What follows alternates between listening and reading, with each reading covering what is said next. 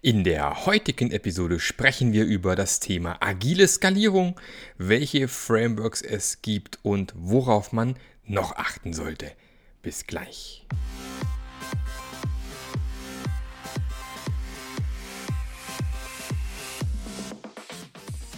Der Passionate Teams Podcast. Der Podcast, der dir zeigt, wie du Agilität erfolgreich und nachhaltig im Unternehmen einführst. Erfahre hier, wie du eine Umgebung aufbaust, in der passionierte Agilität entsteht und vor allem bleibt. Und hier kommt dein Gastgeber, Marc Löffler. Hallo, schön, dass du wieder mit dabei bist bei einer weiteren Episode. Ja, wie gesagt, wieder wöchentlich. Ich bin froh, ähm, wieder mal öfters vor Mikrofon zu sitzen. Ich habe irgendwie doch gespürt, dass mir das ein wenig gefehlt hat und ähm, freue mich umso mehr, heute wieder mit euch und vor allem mit dir hier ein Thema besprechen zu dürfen. Und heute soll es um das Thema Skalierung gehen. Und ähm, tatsächlich ist es ja, na gut, ein Hype wäre vielleicht übertrieben, aber es ist doch tatsächlich ein Thema, das relativ häufig äh, diskutiert wird in der agilen Szene. Ähm, ein Argument ist ja sehr häufig, dass äh, agil geht ja nur in kleinen Teams oder nur mit einem Team und äh, weil man immer über Scrum nachdenkt, wenn es um das Thema Agilität geht. Ähm, tatsächlich, natürlich kann man auch Projekte durchführen mit wesentlich mehr Mitarbeitern. Also ich kenne äh, Projekte mit 500 und mehr Mitarbeitern, die agil zusammen an einem Projekt, Projekt arbeiten. Aus meiner Sicht gibt es aber erstmal ein paar Dinge, die man sich vorher klar machen sollte, bevor man überhaupt skaliert. Warum? Was ich sehr, sehr häufig beobachte, ist, dass man suboptimal arbeitet und dann dieses suboptimale Arbeiten skaliert. Man macht also aus einem kleinen Haufen Scheiße einen großen Haufen Scheiße. Und das ist ja nicht das, was man eigentlich erreichen möchte. Sondern hier wäre erstmal der erste Schritt, sich zu überlegen, müssen wir überhaupt skalieren? Macht das überhaupt Sinn, wie wir aktuell arbeiten? Und wollen wir das in der Form überhaupt skalieren? Und äh, gerade Frameworks wie Less, über das wir auch gleich sprechen werden, hat auch genau diesen Ansatz mit drin, dass man erstmal Descaling macht, also erstmal runter und kleiner. Skalieren sollte man wirklich nur dann, wenn es unbedingt sein muss. Und ähm, ich gehe mal durch ein paar Themen durch aus meiner Sicht, über die man erstmal sprechen sollte, bevor man überhaupt über Skalierung nachdenken sollte. Das erste Thema ist das Projekt, an dem gearbeitet werden soll, das skaliert werden soll. Ist es ein totes Pferd oder ist es keins? Ich weiß nicht, wie häufig ich schon auf Projekte gestoßen bin, die halt schon ein paar Jahre liefen und natürlich viel Geld gekostet haben. Und man möchte es irgendwie ungern beerdigen. Und statt es zu beerdigen, wird es manchmal nochmal aufgeblasen, nochmal Leute reingepackt, um es irgendwie doch noch fertig zu kriegen. Und äh, das nenne ich tote Pferde reiten. Und manchmal ist einfach ein guter Augenblick zu sagen, naja, das Ding ist tot, lass es uns begraben und bitte nicht weiter skalieren oder noch weiter nach oben bringen. Also ist nicht immer eine gute Idee.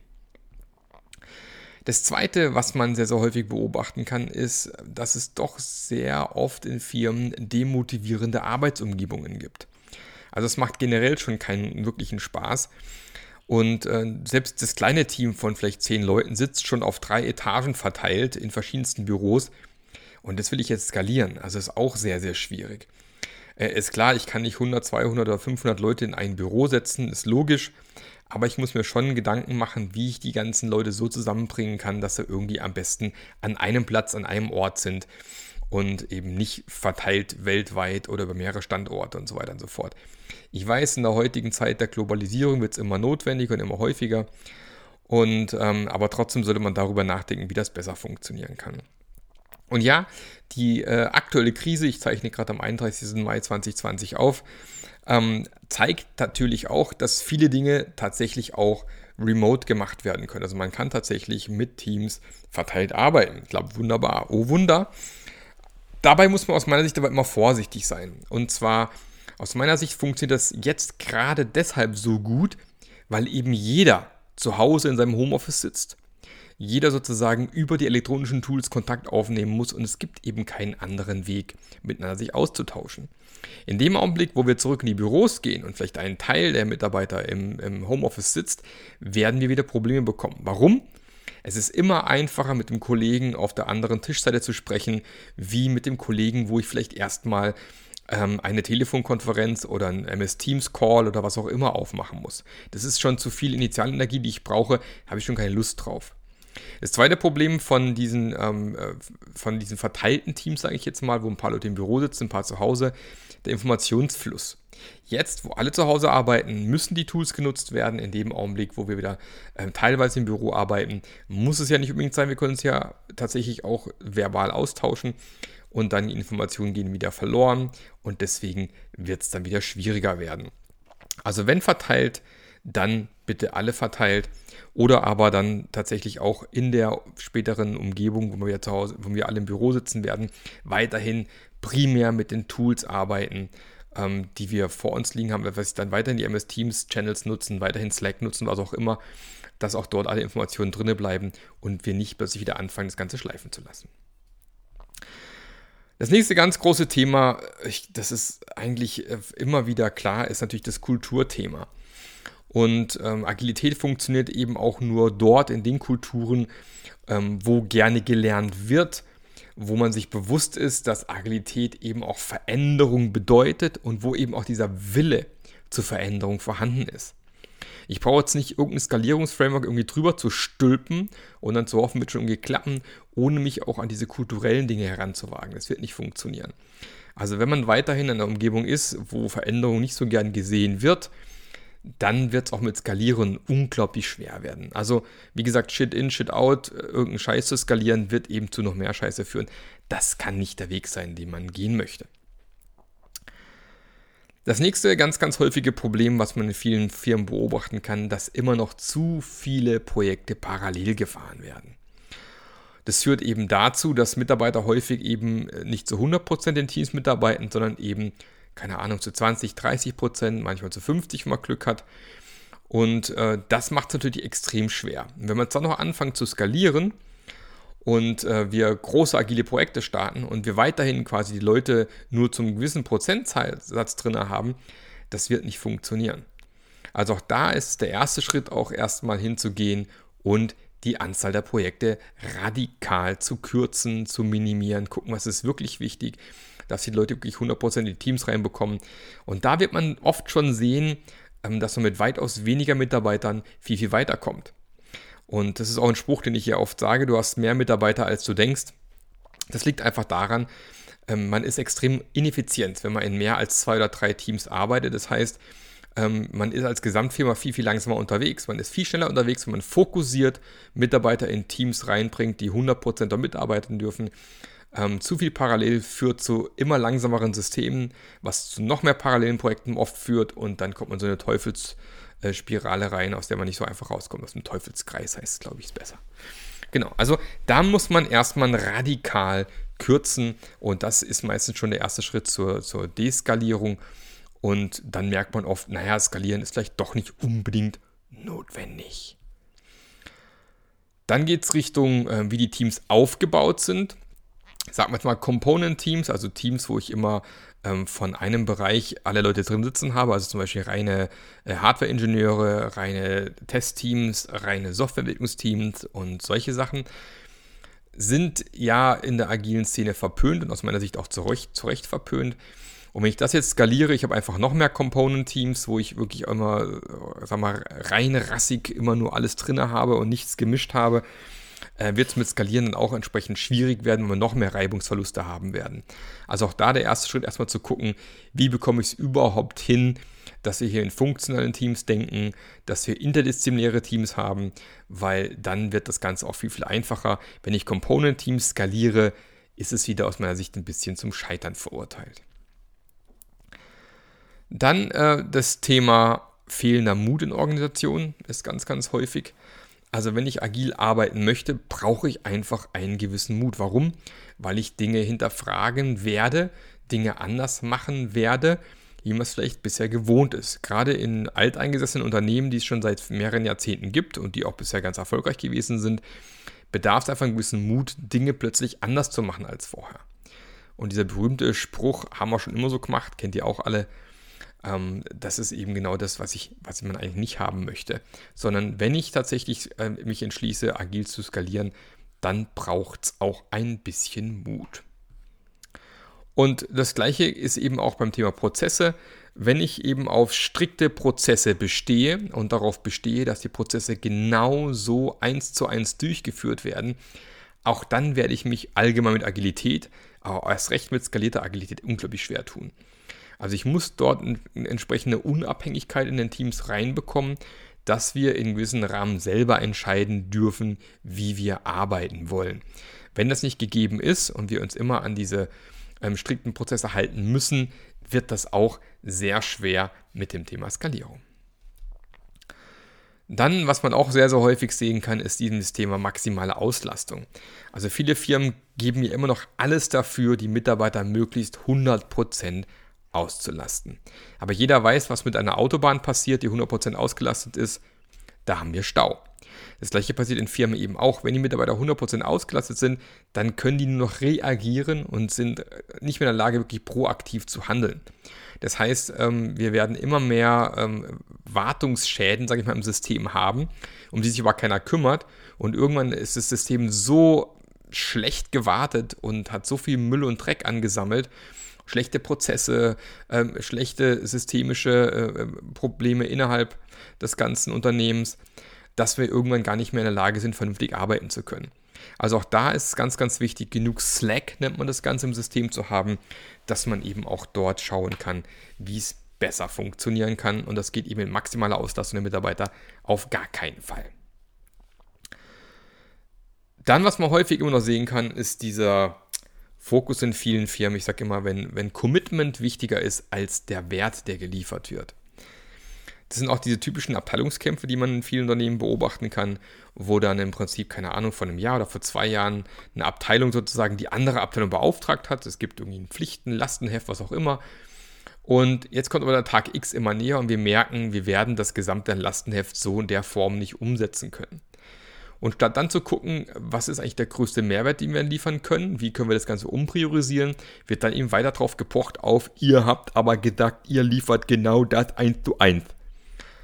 Ja, mögen wir gesagt haben, macht aber keinen Sinn mehr, weil sich die Parameter geändert haben, weil der Termin näher gerückt ist, weil wir nicht so schnell gewesen sind, wie wir gehofft haben. Wir müssen jetzt schauen, wie wir trotzdem zum Tag X was liefern können, was einen Mehrwert für den Kunden liefert. Nein, das geht aber gar nicht, weil ihr habt gedacht, geliefert alles zum Tag X. Ja, schaffen wir aber nicht mehr, weil wir sind nicht schnell genug gewesen, funktioniert nicht mehr. Aber ihr, ihr kennt die Diskussion. Ja, also wenn du solche Diskussionen in der Firma hast, ist schon schwierig, dann tatsächlich vernünftig agil zu arbeiten. Auch sehr schön ähm, der Glaube an Wunder. Also ein bisschen verknüpft mit dem, was ich gerade eben gesagt habe. Ja. Ähm, wir haben keine Ahnung, in den letzten äh, Sprints maximal 15 Aufgaben erledigt bekommen oder keine Ahnung, 20 Story Points runtergeburnt, was auch immer, völlig egal. Und wir haben aber noch 300 ähm, im, in unserem Backlog drin. Und wir sollen aber in zwei Wochen liefern. Das ist mathematisch nicht lieferbar, nicht machbar, keine Chance. Und ich muss da immer an so eine schöne Story denken, wo wir ähm, auch so ein Projekt hatten. Wir haben, glaube ich, dann im, im, Oktober, November das Produktmanagement da gehabt. Wir haben gezeigt, was wir haben. Der Termin war Januar und haben dann eben auch gezeigt, was noch alles zu tun ist und dass es eigentlich zeitlich überhaupt gar nicht machbar ist. Und ähm, ja, Produktmanagement im Kopf genickt und wirklich auch alles total klar. Aber am Ende, was ist passiert? Der Chef vom Produktmanagement steht auf, klopft uns auf die Schulter und sagt, ihr schafft das schon. Ja, und das nenne ich Glaube an Wunder. Also, wie soll das plötzlich machbar sein, wenn wir die letzten Monate immer gezeigt haben, das funktioniert nicht?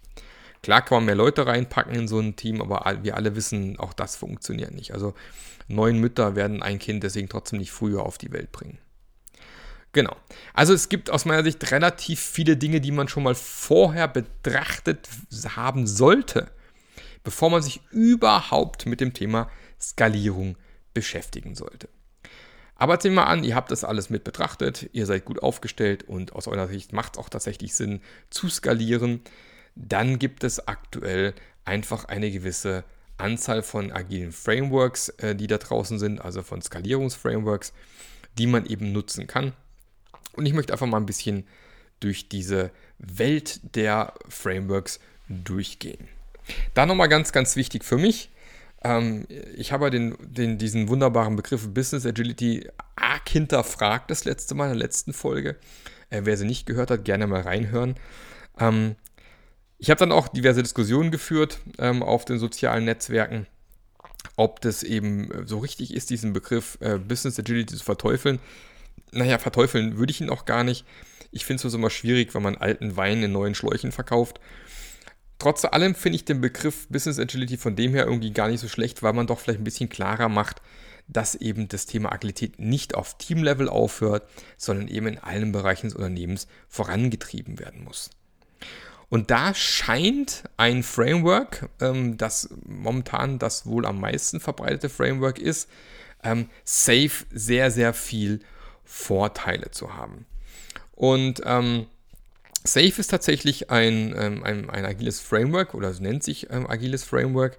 Und ähm, das gibt es mittlerweile, soweit ich weiß, in der Version Nummer 5, ist soweit ich weiß die aktuelle Version. Äh, man kann das Ganze nachschauen. Also Safe steht für Scaled Agile Framework.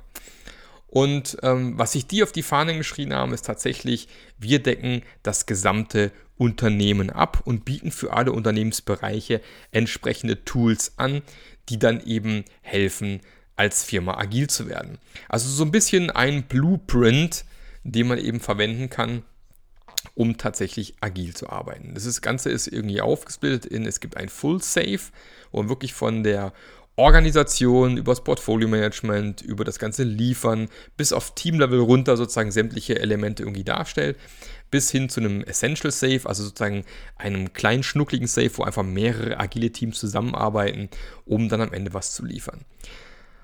Ich persönlich bin kein großer Fan von Safe. Warum nicht?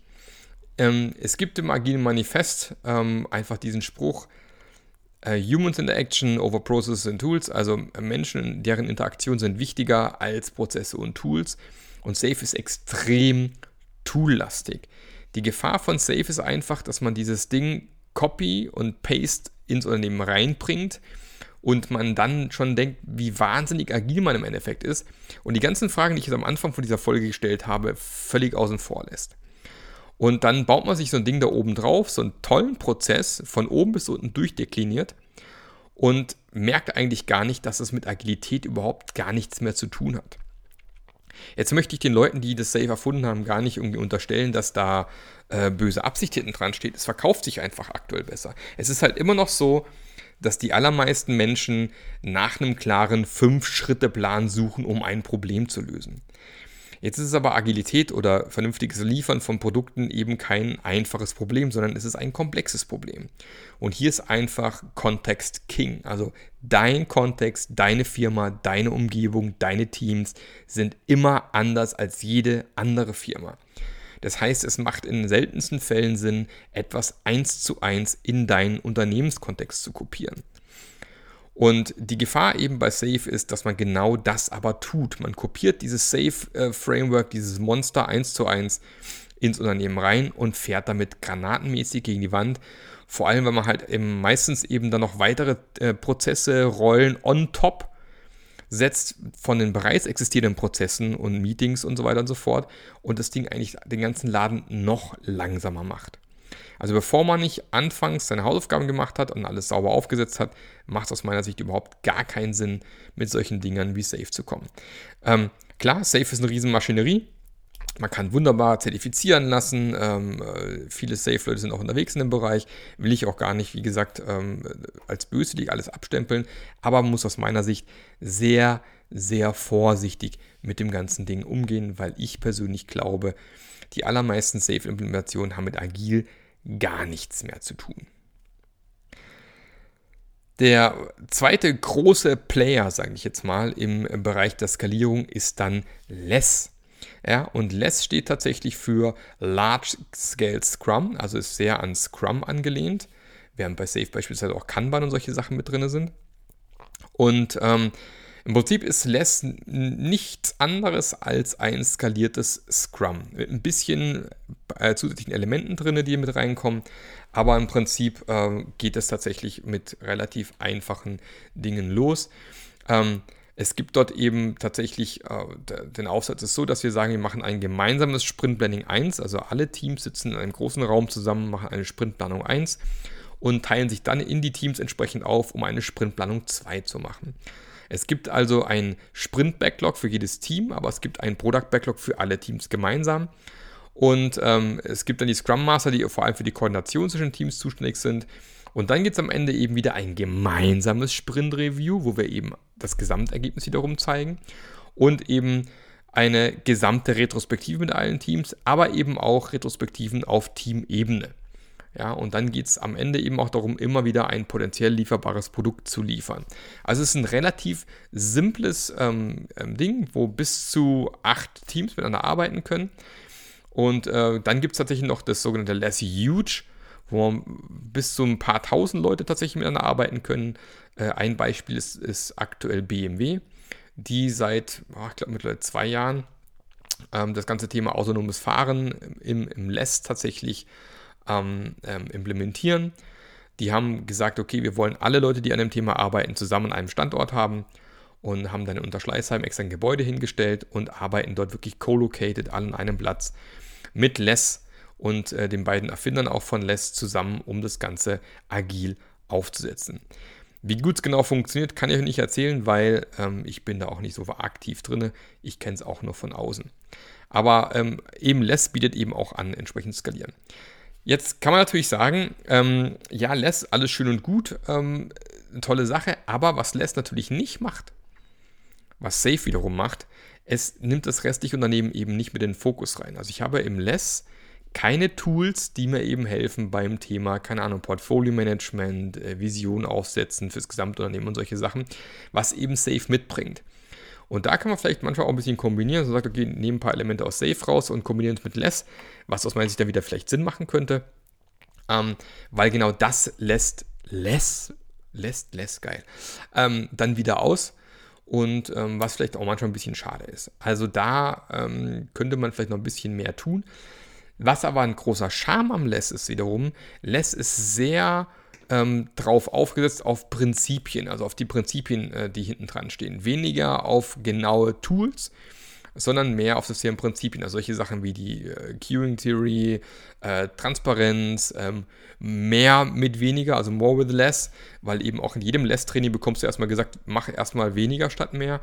Ähm, der Gesamtproduktfokus ist ganz, ganz wichtig bei Less. Ähm, auch da der, der, Customer ist im Fokus, dieses ständige äh, Weiterentwickeln und Verbessern. Lean Thinking ist drin, Systems Thinking ist drin, die empirische Prozesskontrolle ist drin. Also sind die Prinzipien, die so ein bisschen hinter dem ganzen ähm, ähm, Less hinten dran stehen, die im Less einfach auch eine höhere Wichtigkeit haben als die genauen Prozessschritte. Also man hat mehr Flexibilität, man kann mehr schauen, wie passiert es auf meinen Kontext in meinem Unternehmen an und das ist aus meiner Sicht einer der Vorteile bei Less, dass ich einfach selber denken muss. Und die Gefahr bei Safe ist eben, ich denke nichts mehr, ich implementiere einfach eins zu eins und das ist eben die Gefahr. Genau, dann eben bei solche Sachen drin wie Feature Teams, ähm, ähm, Communities und so weiter und so fort. Scrum Master spielt weiter eine wichtige Rolle und es wird einfach nach Customer Value organisiert, statt nach irgendwie äh, äh irgendwelchen ähm, Component Teams beispielsweise. Also von dem her ich bin, wie man vielleicht gerade ein bisschen hört, äh, ein Fan von Less, äh, habe damit schon sehr gute Erfahrungen gemacht. Aber natürlich braucht bei Less vielleicht auch einen, der ein bisschen mehr Erfahrung mit dem Thema Agilität hat. Und ähm, bei Safe kann man sich vielleicht irgendwie vormachen, man braucht da niemanden, weil alles genau beschrieben ist. Aber ich glaube, da braucht man noch viel mehr Erfahrung, dass es eben dann doch noch am Ende agil bleibt. Dann der, sagen wir, der dritte große Player, der da mit dabei ist beim, beim Thema Skalierung, ist dann noch Nexus. Ja, Nexus ist tatsächlich ein Framework des, äh, von Scrum.org, also sage ich mal, der großen Skalierungsfamilie, äh, der großen Scrum-Familie kommt. Die haben ja zwei Zertifizierungsstellen, sage ich mal, hauptsächlich. Das ist die Scrum Alliance und Scrum.org. Scrum.org von Ken Schwaber vor ein paar Jahren gegründet, ähm, die da unterwegs sind. Ähm, Less ist, soweit ich weiß, mittlerweile offizielles Skalierungsframework der Scrum Alliance und Nexus ist das offizielle Skalierungswerkzeug von Scrum.org. Ähm, Nexus ist eigentlich, naja, ein super schlankes Framework. Also das bringt so gut wie, ich bin mal ganz gemein, so gut wie gar nichts mit an, an weiteren Tools. Ähm, ist tatsächlich so, dass es die eine oder andere Parallele zu Less auf jeden Fall hat. Aber im Prinzip kann man mit Nexus mit maximal neun Teams arbeiten. Ähm, es gibt auch dort tatsächlich ein gemeinsames Sprint Planning. Es gibt auch dort tatsächlich ein gemeinsames Product Backlog. Also hier ist das Ganze eben Nexus Sprint Planning und Nexus Sprint Backlog im Endeffekt. Und ähm, drei bis neun Teams arbeiten dann eben zusammen an einer Lösung. Es gibt dann ein Nexus Sprint Review. Ähm, das Einzige, was zusätzlich dazu kommt bei dem ganzen Thema, ist das sogenannte Nexus Integration Team. Und dieses Nexus Integration Team soll eben Sorge tragen, dass eben all diese Teams, diese maximal neun Teams, tatsächlich auch wiederum eine integrierte Lösung am Ende liefern, die man dann auch zum Kunden ausspielen kann. Ja, es gibt dort weiterhin die Daily Scrums auf Teamebene und es gibt ein Nexus Daily Scrum, wo man eben aus den Teams Leute hinschickt. Also es hat sehr viel Parallelen zu dem berühmten Scrum of Scrums, was ja so ein bisschen so die, der erste Versuch war, überhaupt irgendwie zu skalieren.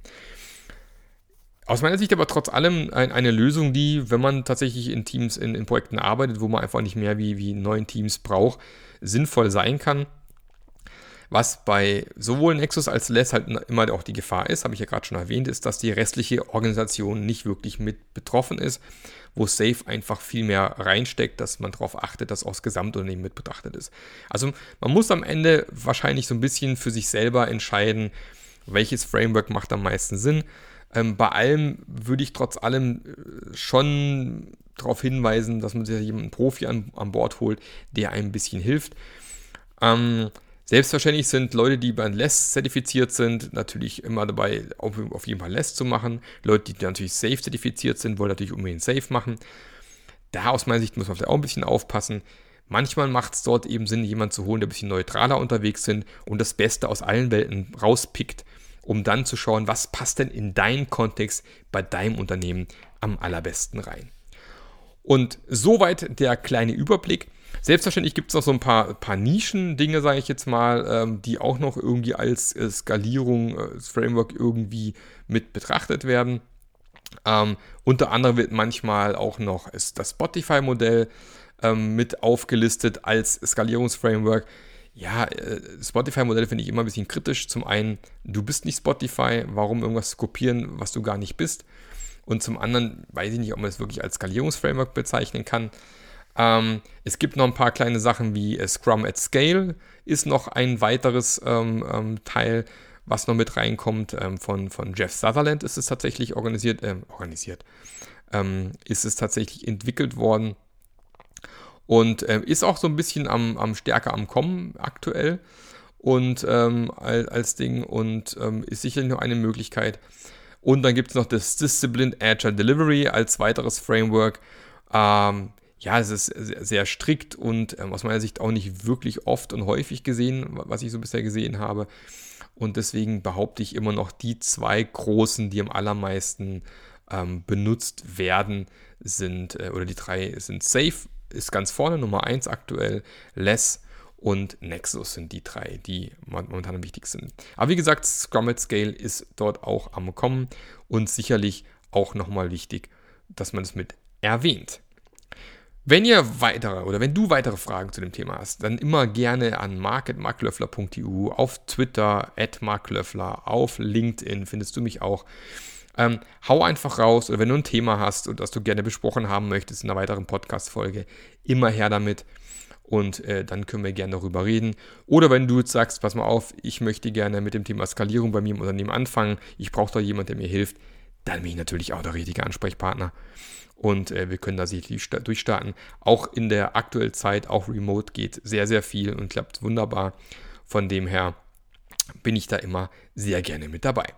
Ansonsten wünsche ich dir noch einen fantastischen Tag. Wenn du wieder am Pendeln bist, auf dem Weg zur Arbeit, äh, fahr vorsichtig. Wenn du gerade am Hausarbeiten machst, äh, mach schön weiter, guck, dass es sauber ist am Ende. Ne? Ähm, oder am Garten, was auch immer. Ähm, dann viel Spaß weiterhin dabei. Wir hören uns nächste Woche wieder. Bis dann, der Marc. Der Podcast hat dir gefallen? Dann sorge auch du für eine agilere Welt und unterstütze diesen Podcast mit deiner 5-Sterne-Bewertung auf iTunes. Und für mehr Informationen besuche www.marklöffler.eu. Bis zum nächsten Mal.